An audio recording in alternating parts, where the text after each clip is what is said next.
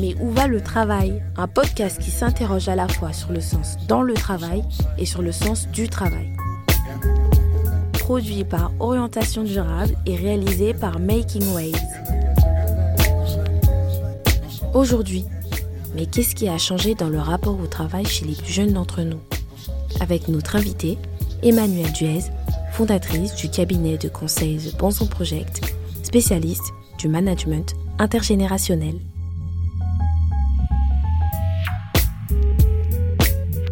Une émission un peu particulière aujourd'hui du fait qu'on reçoit une voyante, une voyante qui s'intéresse plus aux signaux faibles de la sociologie qu'aux boules de cristal, mais une voyante tout de même. J'en veux pour preuve qu'Emmanuel Duez avait prévu bien avant le confinement le bouleversement en cours du rapport au travail chez les jeunes gens.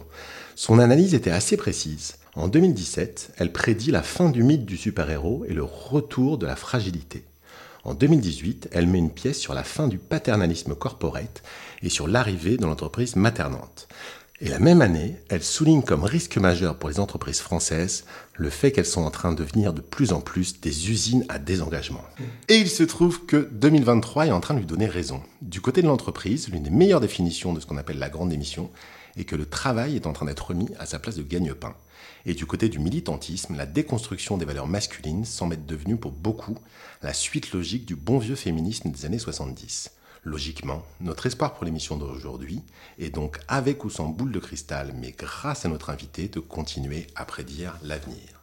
Bonjour Emmanuel Duez. Bonjour. Je vous propose une valse en deux temps aujourd'hui. On parlera d'abord des changements de court et moyen terme nécessaires du côté du manager s'ils veulent continuer à croiser de temps en temps quelqu'un de moins de 25 ans à la machine à café.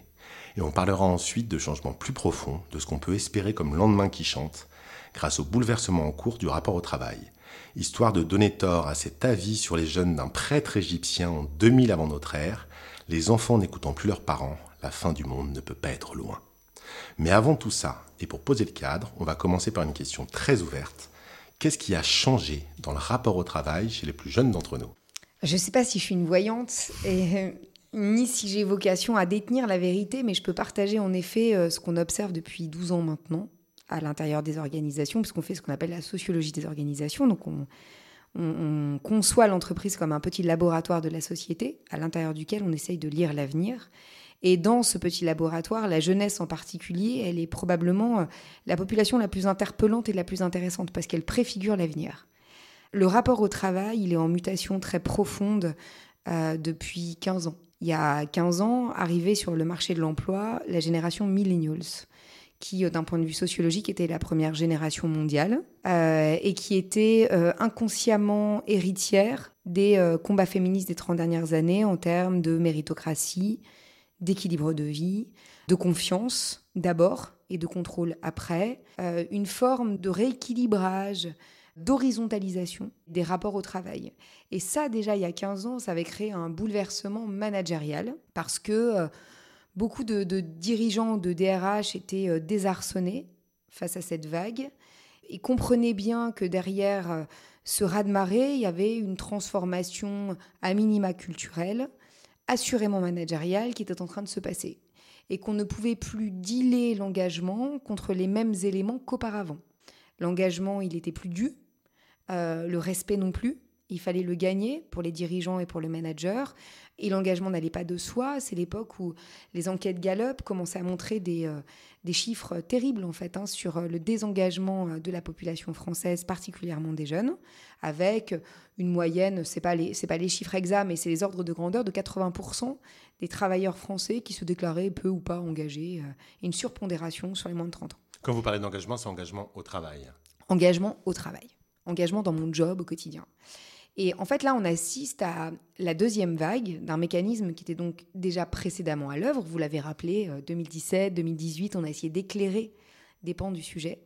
Euh, arrive sur le marché de l'emploi euh, ce qu'on appelle la génération Z. Donc ça fait rire tout le monde hein, en disant Y, Z, on s'arrêtera où, etc. Il n'empêche que les mécanismes générationnels sont très intéressants et que les cohortes générationnelles se réunissent derrière des des valeurs, un rapport au temps, un rapport à l'existence, un rapport au travail qui sont quand même euh, particuliers, qui consolident ce qu'on appelle une cohorte générationnelle. Donc arrive sur le marché de l'emploi la génération Z. Et là, il y a quelque chose qui vient interpeller non pas simplement euh, le management ou euh, la direction générale de l'entreprise, parce qu'on ne comprend pas très bien ce qu'on a en face de nous, parce qu'on a un délitement de l'engagement, ça vient interpeller l'entreprise tout entière dans sa capacité à créer durablement les conditions de la performance. Mais pardon de vous interrompre, mais du coup pour vous, il y a eu ce premier phénomène il y a 15 ans, ce nouveau phénomène de la génération Z il y a un an, deux ans. Est-ce que le confinement a joué? Les chiffres, les baisses de candidatures sont extrêmement impressionnantes dans à peu près tous les secteurs de l'économie euh, il y a deux ans. Est-ce qu'on est uniquement dans l'arrivée de cette nouvelle génération ou est-ce qu'il y a des, des, facteurs plus conjoncturels, plus externes qui sont arrivés pour voir ce changement assez massif aujourd'hui de rapport au travail? Alors, il y a des choses qui sont une amplification de mécanismes qui étaient déjà à l'œuvre, que j'ai évoqués par exemple. Donc, euh, le management par la confiance d'abord et le contrôle après était existant était déjà très important comme mouvement dans l'entreprise, mais avec l'obsolescence des compétences qui s'accélère, dans un monde qui s'accélère, en fait, ça devient une évidence et ça devient euh, non plus un, nice to have, mais un must have absolu pour la plupart des entreprises.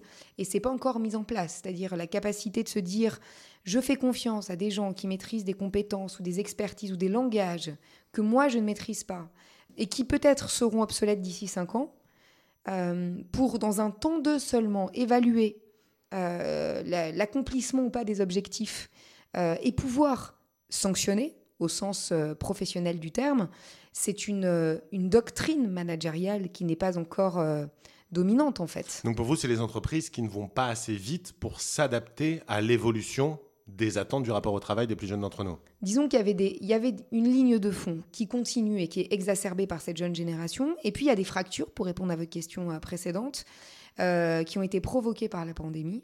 Euh, et évidemment que la pandémie, elle n'est pas du tout innocente dans euh, les mécanismes qu'on évoque aujourd'hui, la grande démission, la démission silencieuse. Globalement, hein, le fait de, trouver que s'engager dans une entreprise, c'est complètement obsolète.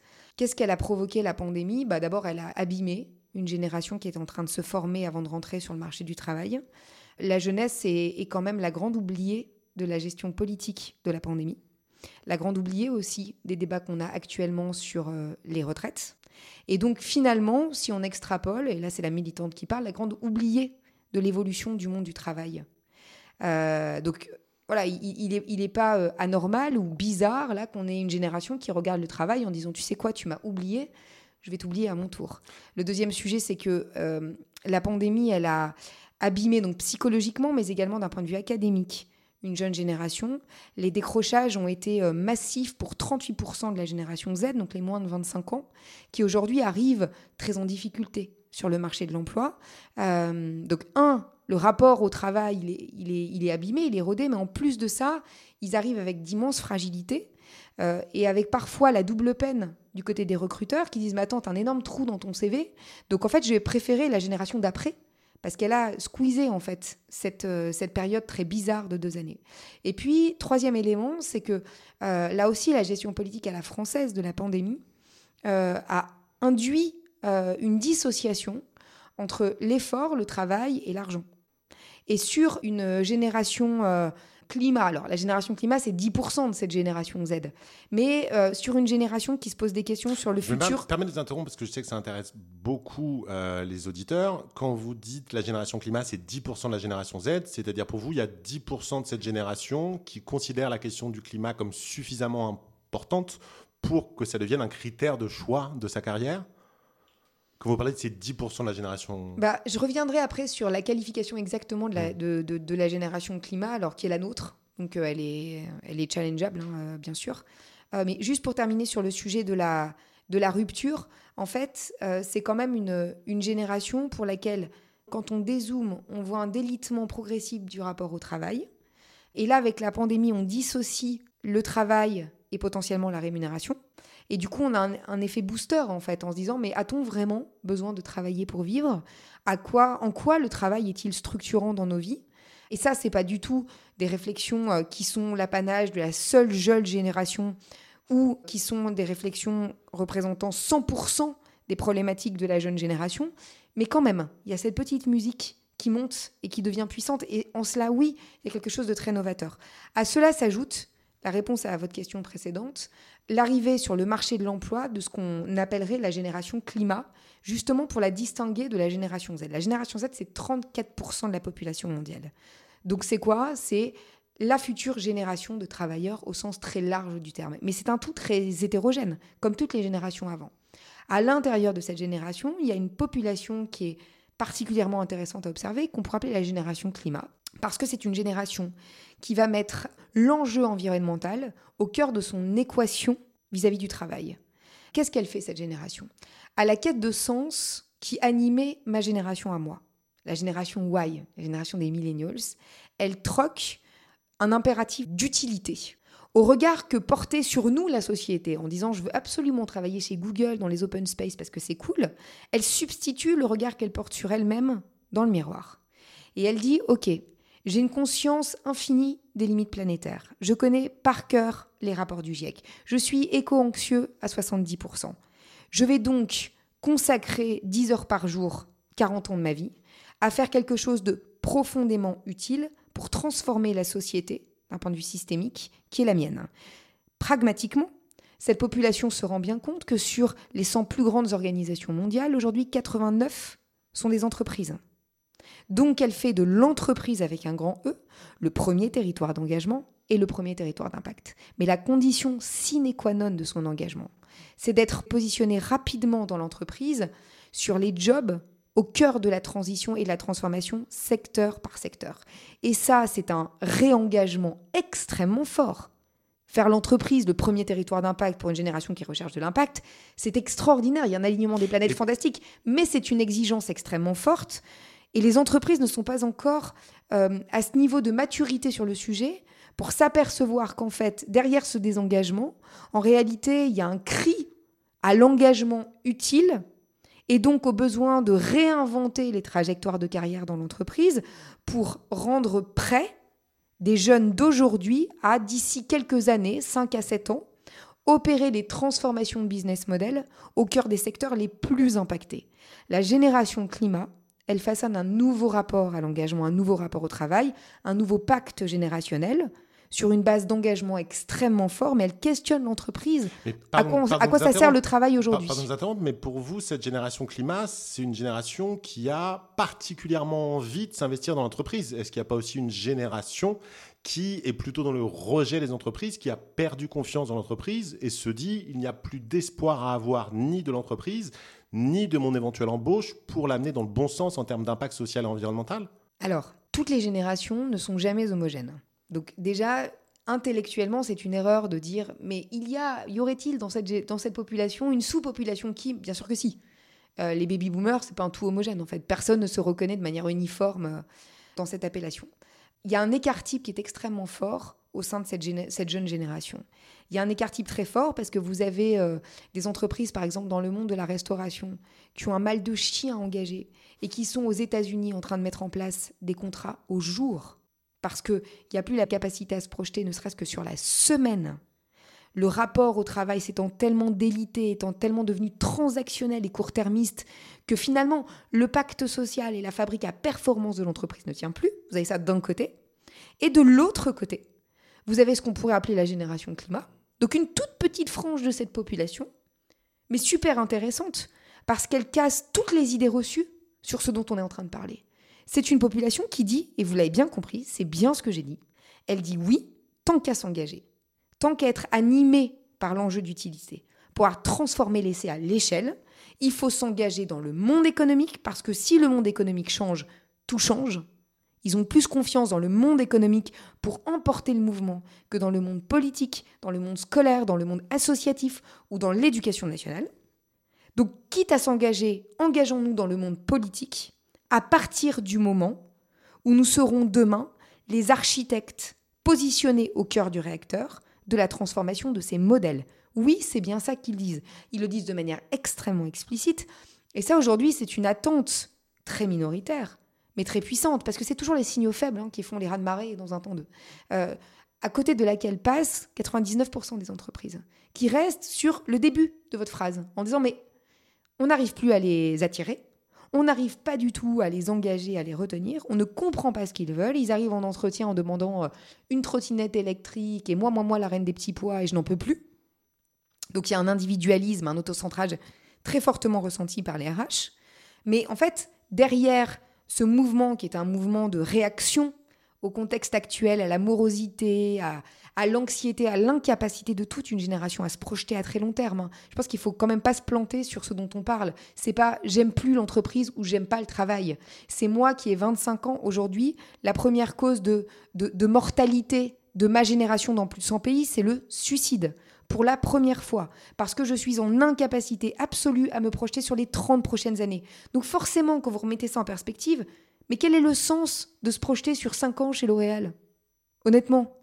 Voilà, il est là le vrai sujet. Donc en fait, il y, a la big picture qui permet de se dire, ok, je repositionne une génération dans un contexte d'éco-anxiété, de limites planétaires, euh, d'immobilisme politique, euh, d'indignation de toute une génération et donc de désarroi et de morosité qui, euh, qui vire à euh, bah, cette détresse psychologique dont je parlais de toute une population. Et forcément, ça, ça, bah, ça, percole sur le travail, qui est le premier truc social concret qu'on fait quand on a 23 ans. je cherche un travail. Et où on se dit, mais en fait, ceci n'a ni queue ni tête. Le mot qu'on entend le plus quand on fait des missions sur les jeunes générations dans les entreprises, ce qui constitue aujourd'hui un gros volume de nos missions, c'est 20. Ceci est 20. Voilà.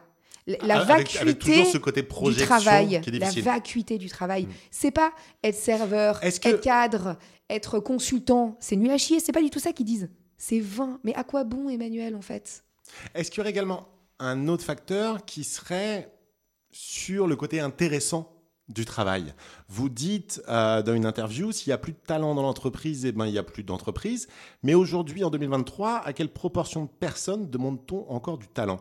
Je m'explique, c'est Édouard de Grézy, le sociologue, qui dit que la grande démission, c'est un élastique qui a cassé entre une société qui demandait depuis les années 80 de plus en plus de s'identifier à son travail. Il n'y a pas si longtemps, c'est en train de changer, mais auprès de ses copains, on disait moi j'ai tel travail, on en parlait assez souvent, on s'identifiait, on grandissait, on s'épanouissait par le travail.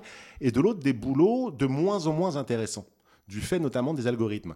Et c'est quelque chose, je pense, qui touche tous les types de boulot. Moi, ça fait euh, un peu plus de 12 ans que je travaille en orientation durable. Il y a 10 ans, le conseiller bancaire, la conseillère bancaire, ils avaient un vrai rôle. Il y avait une confrontation humaine. Ils décidaient. Les derniers rendez-vous, c'est de plus en plus gênant. Ils entrent les chiffres dans l'ordinateur et ils sont là pour se faire engueuler à la place de, de la machine. Et si vous regardez l'arrivée des caisses automatiques dans les supermarchés, on est plus ou moins dans la même logique. Les gens sont là pour se faire engueuler en cas de défaut de la machine. Donc est-ce qu'une autre explication ne serait pas que la plupart des métiers qu'on propose aujourd'hui pour tout type de salaire a énormément perdu en intérêt. Même si je rejoins tout à fait euh, ce que vous dites sur le côté euh, 20 de l'engagement et surtout sur le côté projection. On discutait avec des gens de grandes agences de com qui avaient un modèle où ils proposaient à des jeunes diplômés de sacrifier énormément entre leurs 23 et leurs 30 ans contre un super CV de 30 à 67 ans.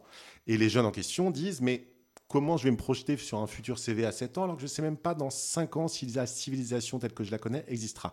Mais pour revenir sur euh, le dernier sujet, d'après vous, est-ce que ce facteur boulot de moins en moins intéressant joue? Alors, toutes les explications sont justes. Le phénomène dont on parle aujourd'hui, il est, extrêmement complexe.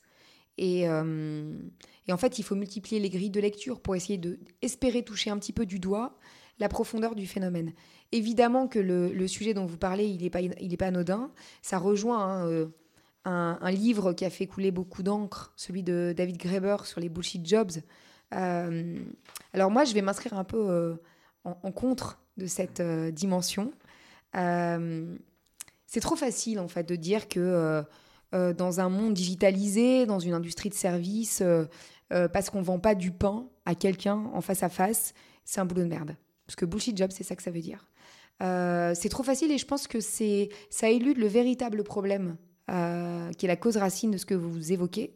C'est que on a, on a perdu de vue dans la plupart des boulots, quels qu'ils soient, que le premier euh, facteur d'engagement, c'est l'autre, c'est-à-dire la capacité à faire équipe, c'est ce qu'on appelle l'esprit d'équipage dans la marine nationale. Le deuxième étant la capacité à faire du beau travail, Ça veut dire euh, qu'on soit derrière une machine, euh, qu'on soit euh, bac plus 12 ou bac moins 12 dans une usine, en fait, que les, conditions soient réunies pour faire un travail de qualité avec l'interdépendance de la chaîne. Il y a des gens qui m'attendent et moi j'attends des gens. Et en fait, mon boulot, il est utile à quelqu'un. Et c'est pour ça que j'aime pas les bullshit jobs. Parce que parce qu'en fait, c'est faux. C'est-à-dire que, évidemment, qu'un actuaire, c'est utile. Euh, évidemment qu'une caissière, c'est utile. Mais est-ce que c'est intéressant? Est-ce que c'est toujours intéressant, les boulots? Est-ce que les, les, boulots, globalement, sont aussi intéressants qu'il y a 20-30 ans euh, d'après vous? Est-ce qu'il n'y aurait pas justement ce facteur-là, du fait de l'arrivée notamment des algorithmes, des boulots qui ne sont plus excitants intellectuellement, 20 ou non?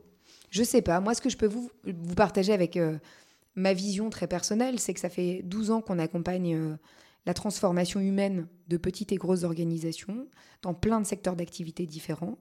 Et une seule fois dans ma vie, je suis rentrée dans une entreprise où il y avait euh, une, dominante sur l'indifférence. Une seule fois. On a travaillé pour des caissières de supermarché, des conducteurs de bus, on a travaillé pour des, du personnel navigant, du personnel au sol, des bagagistes, euh, on a travaillé dans des scale-up, on a travaillé dans le retail. Et moi, je n'ai rencontré que des gens euh, passionnés, souvent très déçus quand c'est des Français très aigris par rapport à leur rapport au travail, parce que justement c'est un rapport intense, c'est un rapport émotionnel, c'est un rapport plein d'attentes euh, qui sont pas du tout transactionnelles et qui euh, euh, sont pas pourvues, auxquelles on répond pas, en tout cas à la hauteur de ce que voudraient les salariés. Une seule fois dans ma vie, dans peut-être 200 aventures de transformation, j'ai rencontré des gens indifférents, qui considéraient que faire ça ou faire autre chose, c'était la même chose. Donc, en fait, je suis pas certaine, en vrai. Je suis pas certaine. Euh, si vous allez vous plonger dans euh, les usines de, Renault-Nissan ou de Michelin, c'est des gens qui sont euh, immensément amoureux de leur travail, en fait. Hein. On, dit que les mecs chez Renault ont losange sur le cœur. Si vous allez chez Decathlon, dans les magasins, bah, c'est des gars qui pissent bleu. donc non, je suis pas sûre, en fait. Je suis pas sûre. Par contre, il y a des entreprises à l'intérieur desquelles vous êtes extrêmement frustré et abîmé dans votre engagement 8 euh, ou 10 heures par jour parce que vous n'êtes pas en capacité de faire du bon travail.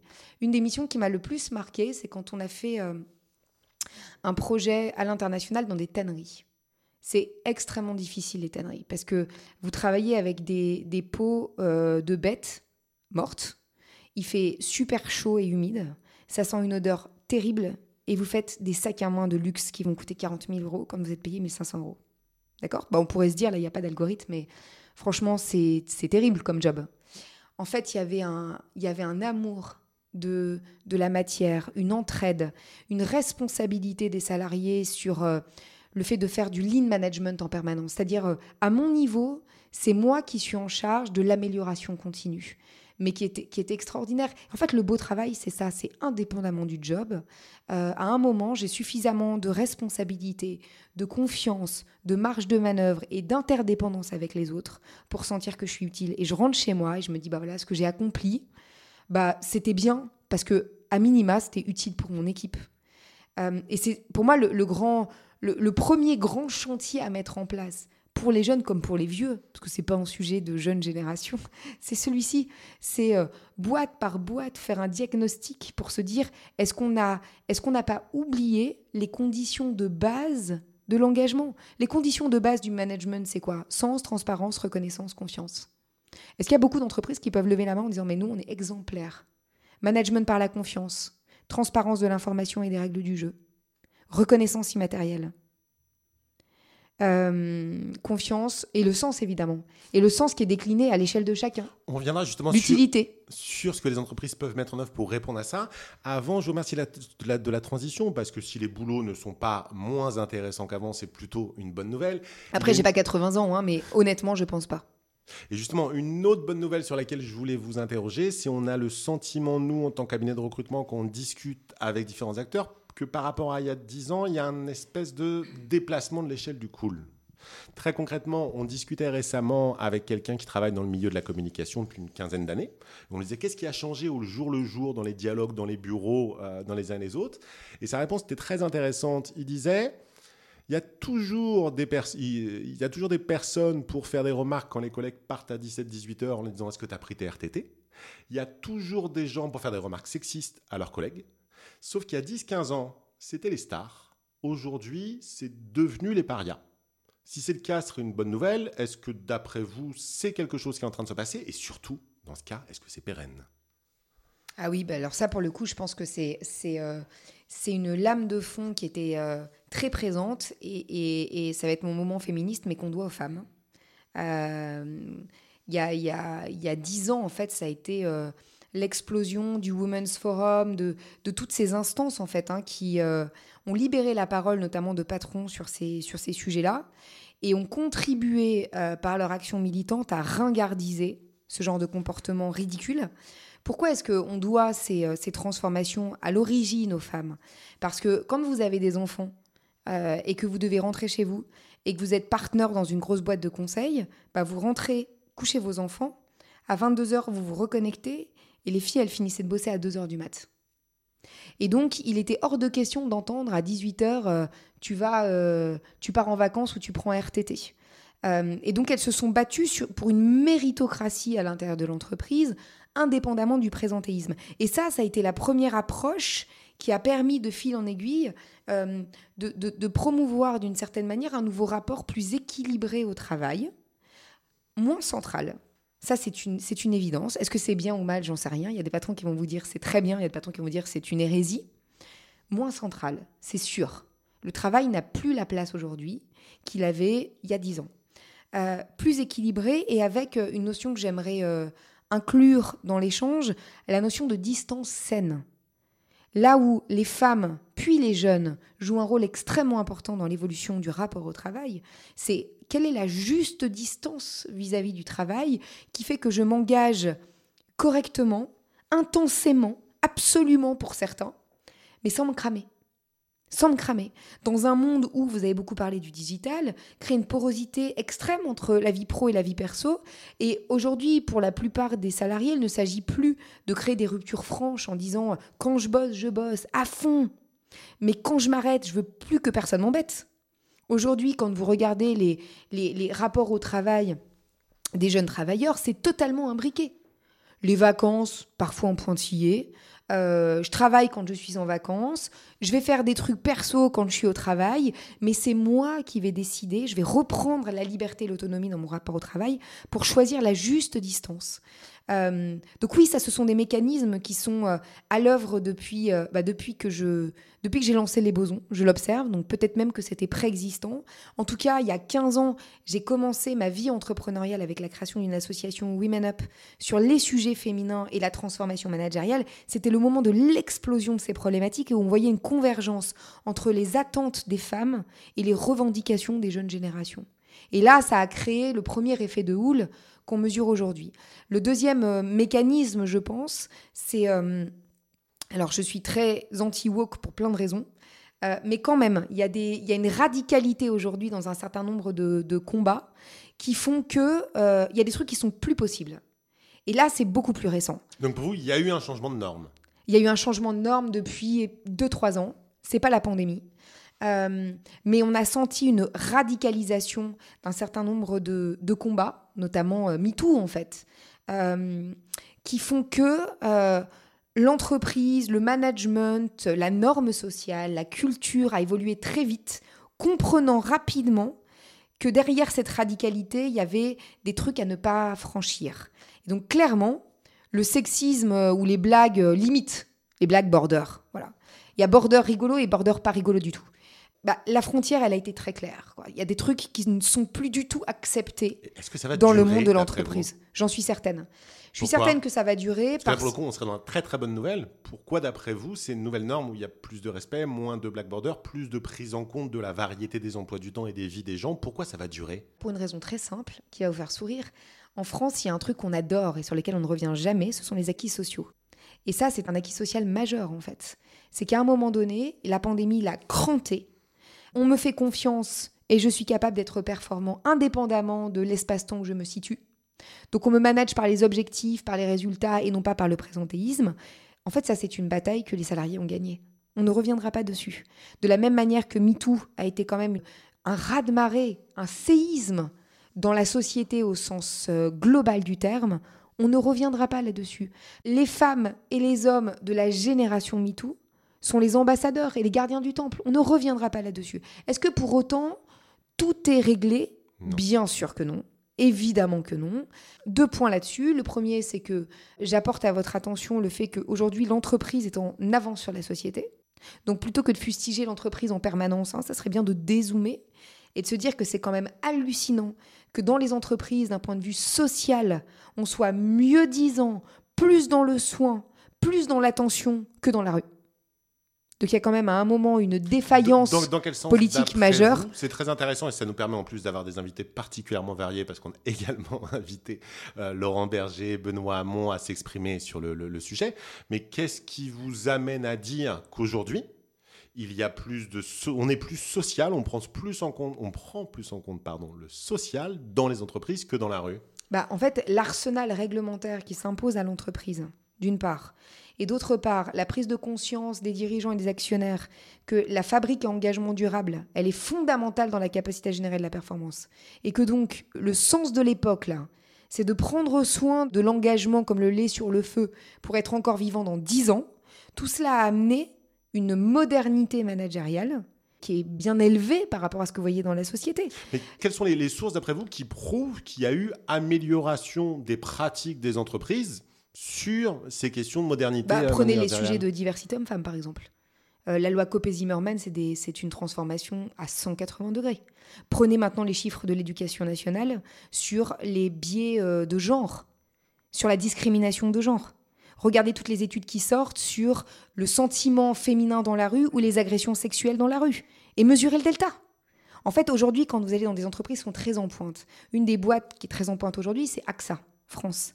La DRH, Amélie Watley, qui fait un travail mais dingue, elle est sur la problématique des seniors, sur la problématique des aidants. La problématique générationnelle, il la traite depuis des années. La problématique de genre, il la traite depuis des années. Elle arrive sur la problématique de la santé mentale. Tout ça dans des plans destinés à consolider le modèle social, pour le pérenniser. Est-ce qu'on a ça au niveau de l'entreprise France? Bah moi je l'ai pas vu. Et les chiffres, de toute façon, sont catastrophiques. Hein. Regardez les chiffres sur la jeune génération, regardez les chiffres dans l'éducation nationale. En fait, les critères sont tous dans le rouge. Et l'entreprise, en fait, bon an, mal an, loin d'être parfaite, parce qu'elle y est contrainte d'un point de vue législatif. C'est ça. à, partir du moment où vous dites que c'est parce que l'entreprise est contrainte d'un point de vue législatif, on est moins dans une logique où l'entreprise s'améliore d'elle-même, que dans une logique où la rue, l'État, ainsi de suite, ont permis cette amélioration. En fait, vous m'avez coupé le deuxième point, parce qu'elle y est contrainte d'un point de vue réglementaire. Donc ça pose l'ambition. Et parce que de toute façon, il n'y aura pas de pérennité économique sans cela. Donc en fait, elle y est contrainte d'un point de vue économique. Le capitalisme est en train de faire bouger les lignes du capitalisme. Elle avance, mais elle avance depuis, depuis des années en fait, l'entreprise. Elle n'a pas le choix, elle est obligée de se poser la question de la puissance de son modèle social. Je trouve que le contraste avec ce qu'on vit dans la société, avec euh, le niveau de tension dans les rapports humains, il est saisissant. Vous allez dans la plupart des entreprises aujourd'hui, des entreprises familiales, ou l'entreprise que je viens de citer et plein d'autres hein, qui sont exemplaires dont je pourrais parler, bah, parler de care, c'est pas bullshit du tout. C'est pas bullshit du tout. Il y a des KPIs, c'est suivi comme le lait sur le feu. Il y a une transparence de l'information, mois le mois, sur ce qui se passe et sur ce qui ne se passe pas. Et c'est le cas pour vous dans toutes les entreprises Non, bien sûr que non. Surtout dans les entreprises comme AXA, comme beaucoup qui ont été à chaque fois effectivement leaders sur ces questions-là? Non, c'est pas le cas dans toutes les entreprises, mais, mais en fait, il y a un mouvement de la loi Pacte, l'entreprise à mission, la loi Copé-Zimmermann, euh, tous les sujets émergents autour des jeunes générations, de la santé mentale, etc., etc., la détresse au niveau de l'engagement et de l'érosion de l'engagement font que ce mouvement-là, il ne fait que s'amplifier. En fait, moi, ce que j'observe d'un point de vue qualitatif, c'est que la mode, donc les, les leaders du monde économique aujourd'hui, vont dans ce sens-là, en tout cas en France. Et donc, à partir du moment où vous avez une petite cohorte de patrons hype qui vont dans ce sens-là, bah vous avez tout le ventre mou des patrons qui vont finir euh, comme un accordéon à s'y mettre un moment ou l'autre. Donc moi j'aime pas trop faire du corporate bashing parce qu'en fait quand vous travaillez vraiment et avec des salariés et avec des dirigeants, avec des représentants du personnel ou avec des actionnaires, euh, quand vous voyez l'envers du décor, j'ai la chance d'être administratrice d'entreprise, vous mettez un peu dans votre vin. Parce qu'en fait, c'est hyper complexe de faire bouger tout un corps social autour des sujets qu'on est en train d'évoquer. Et moi, je mesure dans la plupart des entreprises dans lesquelles je suis intervenue. Après, évidemment, je ne suis pas administrateur de boîtes euh, affreuses. Sinon, j'y serais pas. Donc, c'est des jolies entreprises. Mais je vais vous donner un exemple très concret. Je suis administratrice d'une entreprise euh, qui fait des EHPAD et des crèches. C'est une entreprise familiale, euh, une très grosse structure. Il y a deux, deux, conseils, donc c'est tout frais.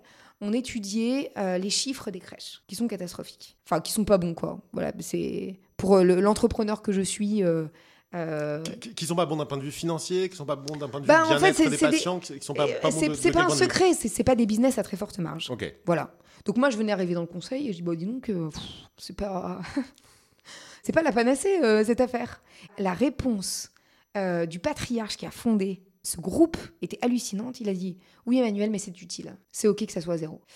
Bah, franchement, ça m'a donné une leçon, quoi. Je me suis dit, le mec, devant tous ses actionnaires, il y a les banques, les machins, les trucs il fait une leçon de leadership en disant le capitalisme du monde de demain, il est d'abord et avant tout utile, avant d'être dans la performance strictement financière, parce qu'il y a une utilité sociale qu'il mesure au quotidien. Et donc voilà, c'est pour ça que je suis pas à l'aise avec le corporate bashing. Alors évidemment, il y a des boîtes affreuses, il y a des dirigeants affreux, il y a des collaborateurs désengagés qui n'ont pas envie de travailler, qui vont dans l'entreprise mais qui pantouflent. Évidemment, ça, ça existe partout en fait. mais depuis la nuit des temps. Le, mouvement, il est autre et le mouvement, il est super intéressant. Je vous assure qu'à aucun moment on vous a soupçonné d'être dans le corporate bashing depuis le début de l'interview. Et pour poser une dernière question sur le sujet, avant qu'on parle un petit peu de, de, de, de l'utopie écoféministe euh, qu'on va aborder juste après, quel est pour vous le rôle de l'État pour encourager le fait que toutes les entreprises, et je réfléchis et je, prends en compte également le périmètre d'entreprise, où il y a un vrai risque aujourd'hui, il y a des entreprises qui soient très jolies, mais que du côté des sous-traitants, ce soit beaucoup moins en France ou ailleurs, ce soit euh, beaucoup moins beau à voir et beaucoup moins intéressant pour les gens qui, euh, qui, qui, y travaillent. Quel est pour vous, quel devrait être pour vous le rôle de l'État pour encourager tous ces mouvements positifs, pas seulement dans les plus belles entreprises euh, qu'on met en avant, mais dans l'ensemble des entreprises? Quel devrait être le rôle de l'État par rapport à ça? Bah, je vais me garder de donner des conseils parce que je suis personne pour le faire. En revanche, j'ai peut-être esquissé des angles de réflexion. Le premier serait que la puissance publique soit d'abord exemplaire avant de donner les leçons. Parce que l'entreprise publique, elle est très en retard sur ces sujets. On va parler des hôpitaux, par exemple, où l'excellence managériale, la subsidiarité, le soin apporté aux jeunes générations d'internes, la considération, la méritocratie, ne serait-ce que des diagnostics parfaitement euh, euh, qualitatif et non biaisé de la réalité euh, des corps sociaux, hôpitaux, après hôpitaux, ça n'existe pas. Je, voudrais qu'on garde du temps. Donc, le premier conseil que vous auriez donné serait autour de l'exemplarité de l'État. Pas de l'État, des entreprises publiques. Des entreprises publiques. Il ne faut pas oublier que le, la France, en fait, c'est des entreprises publiques et des entreprises privées. Donc déjà, je pense que si les entreprises publiques ou à capitaux majoritairement publics étaient exemplaires dans les sujets parle dont on parle depuis tout à l'heure, par effet d'entraînement, les autres entreprises se diraient ok en fait là on est euh, on est en difficulté ou en tout cas on a euh, un exemple qui est projeté. Et quels pourraient être d'après vous les autres rôles de l'État ou des institutions intergouvernementales, UE ou autres, pour justement encourager les bonnes pratiques sociales, environnementales, changement de façon de faire, prise en compte des salariés de la part des entreprises? J'en vois plusieurs. Je pense qu'il y a des euh, pas de la coercition, mais une incitation très forte à panacher les conseils d'administration. Euh, donc tout le sujet autour de la gouvernance, il est crucial, et pas des comités missions à côté du COMEX et du conseil d'administration.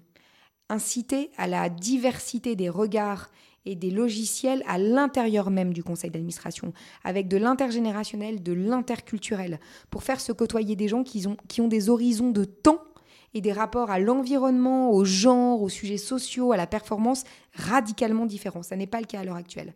Premier sujet. Deuxième sujet, former à la complexité les représentants du personnel qui siègent.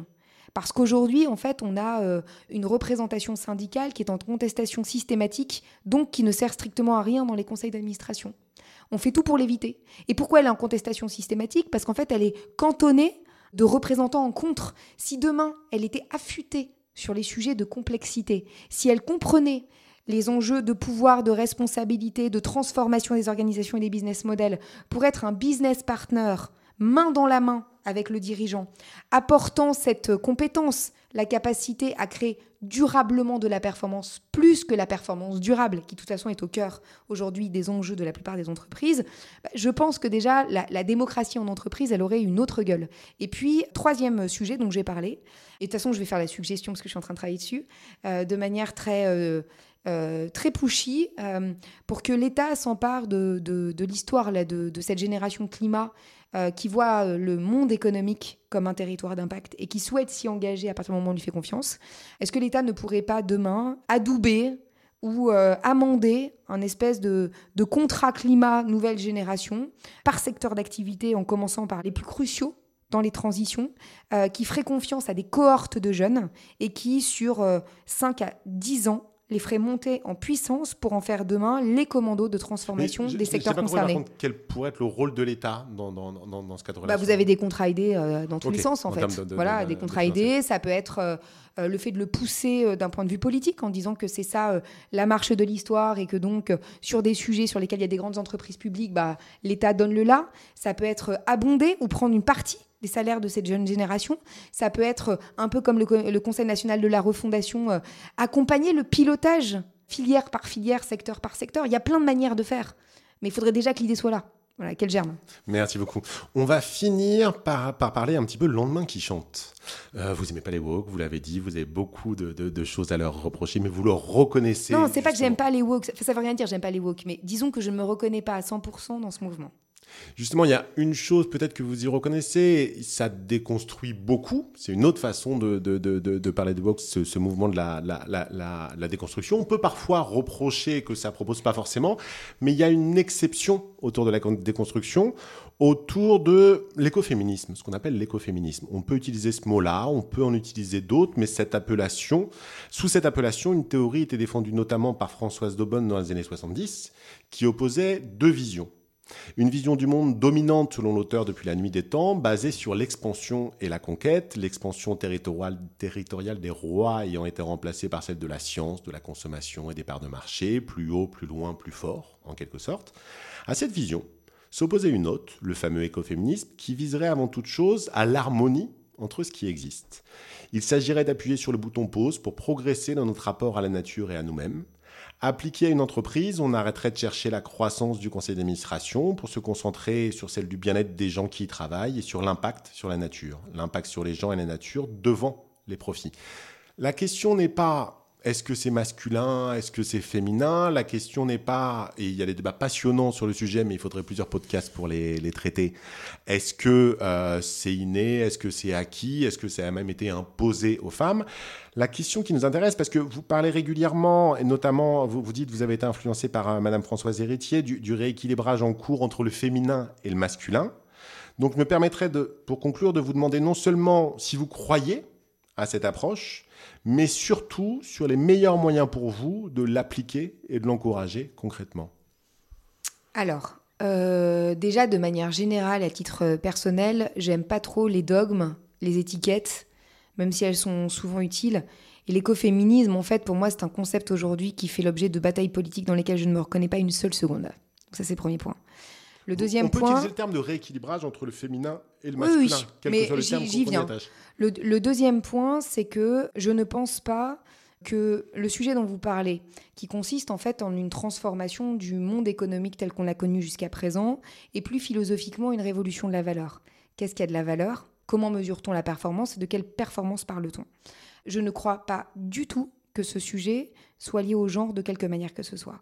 C'est-à-dire que je ne crois pas euh, que si euh, demain on avait euh, à la tête de la plupart des entreprises que des femmes, on aurait un résultat différent. mais par contre, vous êtes déjà intervenu sur le fait que d'après vous, on est en train de sortir du paternalisme pour aller vers l'entreprise maternante. Absolument. cette opposition, vous êtes allé pas parfois Donc, donc je, ne lis pas la révolution de la valeur avec le, le, genre comme si le fait d'être femme en soi euh, induit un rapport à la valeur, à la performance, au leadership, au temps, parce que le sujet, hein, c'est le court terme, euh, différent. Je n'y crois pas une seule seconde et mon expérience ne plaide pas en cette faveur. En revanche, sans quoi je crois, c'est que je crois que le, socle intellectuel de l'écoféminisme, l'idée qu'aujourd'hui il faut promouvoir un autre modèle de valeur, ça, ça je pense que c'est le seul chemin.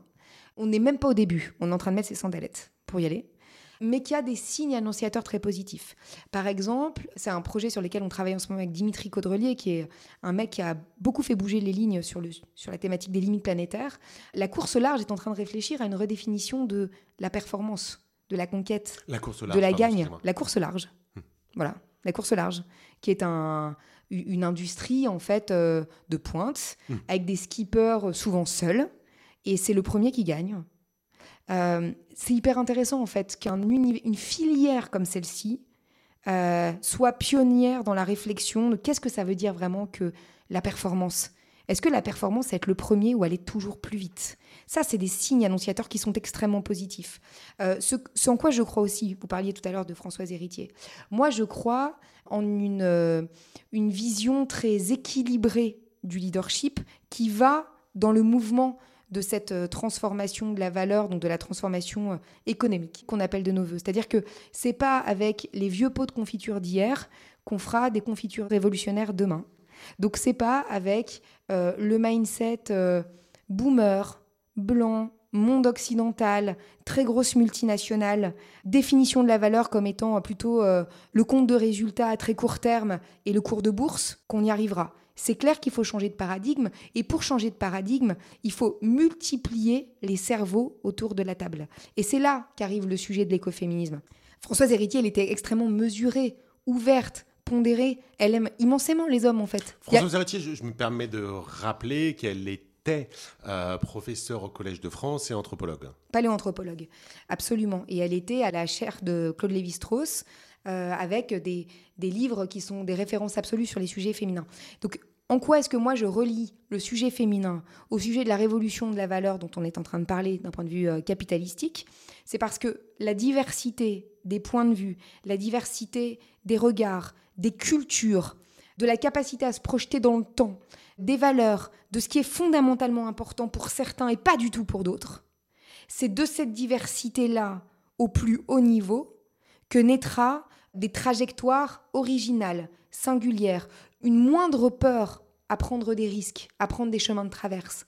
En fait, moi, je crois, mais fondamentalement, à la gouvernance, donc ces instances de pouvoir et de responsabilité, au leadership, le fait d'avoir des hommes et des femmes d'exception dans ces instances, et d'oser le dire, et à la diversité, et à une radicalité dans la diversité. Et là, on est à des années-lumière de ce sujet. D'avoir des gens qui radicalement sont différents et sur un pied d'égalité vont pouvoir débattre de qu'est-ce que c'est que la performance qu'on veut pour telle ou telle entreprise demain, parce que ça façonne la société qu'on veut demain ou pas. Je vous donne un exemple pour étayer mon propos. J'ai la chance d'être réserviste dans la Marine nationale. Et un des, un des hommes que je trouve le plus brillant dans la Marine, ils sont nombreux, c'est Eric Malbruneux, qui a été commandant de Charles de Gaulle. Le Charles de Gaulle, c'est un bijou de technologie, c'est un bijou nucléaire, c'est un bijou humain. C'est un hôpital, c'est le plus grand restaurant de la marine, euh, c'est un aéroport pour des rafales, on apponte, on repart, en dessous il y a l'hôpital, en dessous il y a des réacteurs nucléaires, enfin c'est juste une matrice d'une complexité inouïe.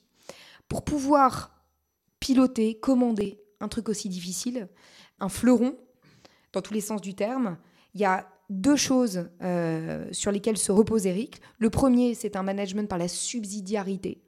Chaque marin compte.